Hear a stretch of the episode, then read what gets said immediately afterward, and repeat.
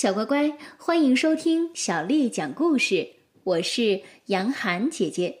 今天，杨涵姐姐继续为你讲的是《画给儿童的包公探案故事之出任开封府》第二集《朝廷大案》，是由布印编辑部改编，新世界出版社为我们出版的第二集《朝廷大案》。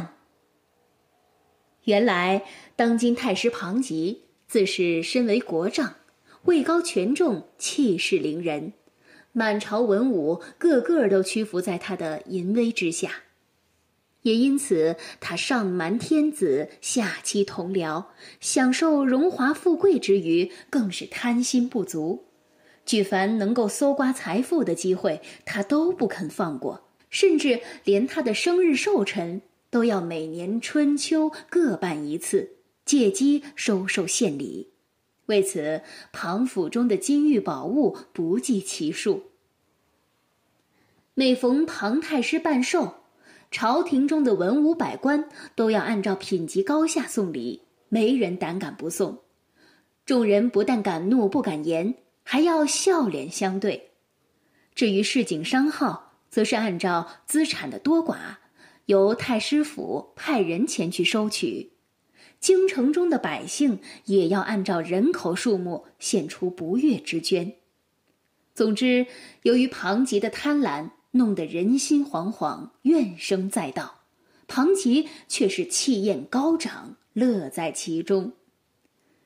某一年秋季，又逢庞太师办寿。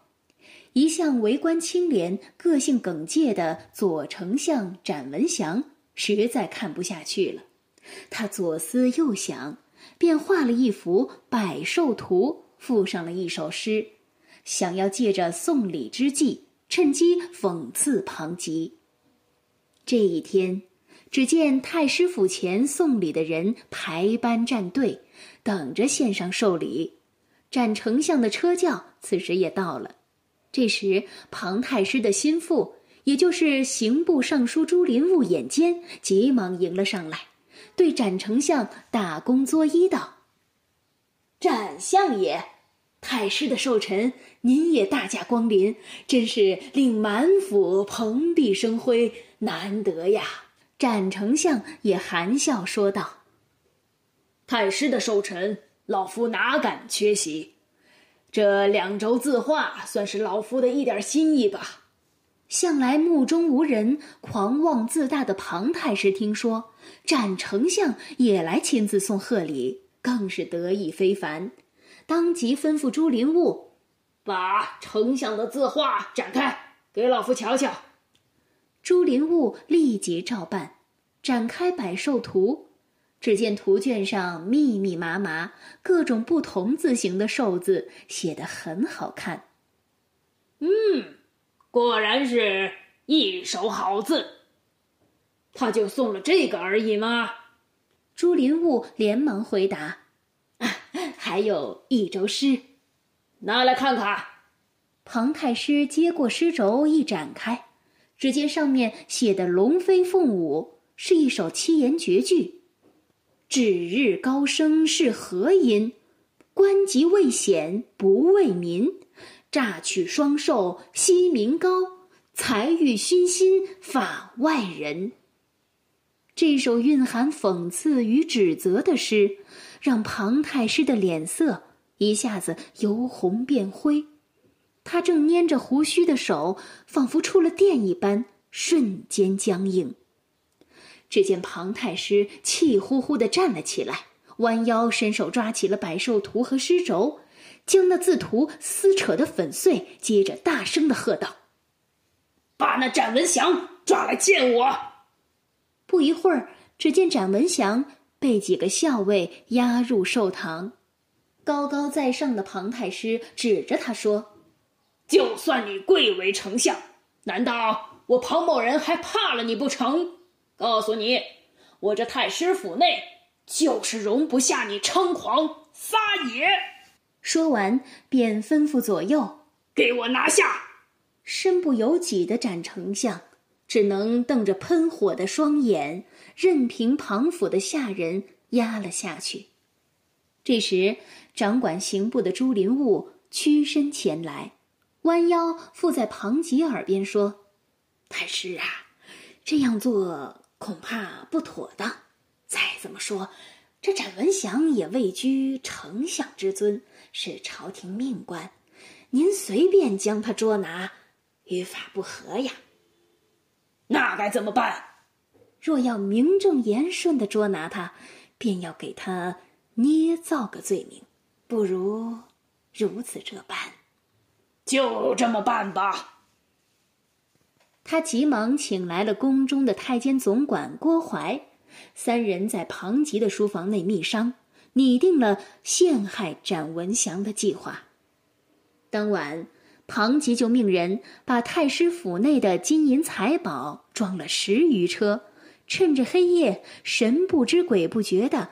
拉进了展府，接着又叫家仆庞祥连夜赶到了祥符县，见到知县张峰，对他说：“我们太师交代了，说是左丞相展文祥贪赃枉法，聚敛了不义之财，如今奉了刑部尚书之命，已将展文祥收押在监。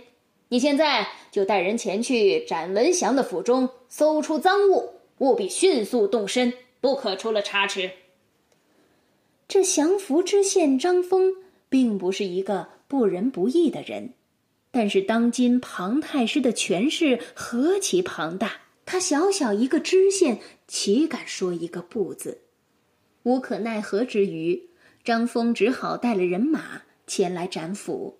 只见十余辆车正招摇过市，大大方方的进入斩府。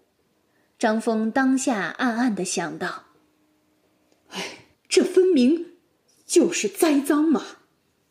只是他官小位小，只能听命行事，哪有说话的份儿？于是他一声令下，十余辆装满宝物的车子立刻被拦了下来，当成了展文祥贪赃枉法的证据。证据已经当场查获，一旁的庞祥立刻趋向前来。他手里拿着早已准备好的赃物清单，对张峰说：“如今证据确凿，还请知县在这清单上盖上官印，以示慎重。”那庞祥狗仗人势，说话完全是一副命令的腔调。只是这张峰也不是一个懦弱的人，他明知展丞相一向为官清廉，不可能会犯下贪妄之举。而他如今所做的，正是助纣为虐、陷害忠良的事。想到这里，心有不甘的张峰灵机一动，连忙说：“下官匆匆赶来，没能带上官印，请容下官立刻赶回县衙取来官印。”说完，也不等庞祥回答，便吆喝一声，带着大队人马掉头，急急奔回了县城。当天夜里。不肯同流合污的张峰，便带了家眷细软潜逃出了县城。刑部尚书朱林务听到下人来报，知道张峰丢下官帽逃走了，唯恐歹事败露，立即唤来了记仇黄武，对他们命令道：“你们俩立刻动身去追，务必把那张峰给杀了，以免后患无穷。”季黄二人哪敢怠慢，一跃上马背，立即追杀张峰而去。展文祥因为贪赃枉法而遭刑部收押一案，在京城传得沸沸扬扬，也传到了圣上的耳中。圣上大为惊讶，朝廷文武百官也是议论纷纷，有相信的，有怀疑的，也有坚决不信的。其中，右丞相王启深知展文祥的为人，除了感到愤愤不平，更深信这件案子必定与庞府脱不了干系。王启眼见忠臣受到诬陷，却又无力挺身营救，因此终日闷闷不乐。一天，他猛然想起众口相传说有一个日能断人、夜能断鬼的包拯。于是前往圣上面前道：“这案子疑点重重，为了勿枉勿纵，不如召那包拯来审断此案。圣上也不信展文祥会贪赃枉法，于是顺水推舟说：“就依丞相所奏去办，叫那包拯来审吧。”王启欣然领了圣旨。只是包公自从被免了官职之后，便没有人知道他的去向。王相也为此心急如焚，没想到竟在大相国寺巧见包公的踪迹。小乖乖，今天的故事就为你讲到这儿了。在下一个故事当中，我们将听到封堂审案。包公究竟该如何审理这个案子呢？我们下回再见啦！今天的故事就为你讲到这儿了。如果你想听到更多的中文或者是英文的原版故事，欢迎添加小丽的微信公众号“爱读童书妈妈小丽”。接下来我要为你读的是宋朝诗人。杨万里写的《小池》。小池，宋·杨万里。泉眼无声惜细流，树阴照水爱晴柔。小荷才露尖尖角，早有蜻蜓立上头。小池，宋·杨万里。泉眼无声惜细流，树阴照水爱晴柔。小荷才露尖尖角，早有蜻蜓立上头。小池，宋·杨万里。泉眼无声惜细流，树阴照水爱晴柔。小荷才露尖尖角，早有蜻蜓立上头。小乖乖，晚安。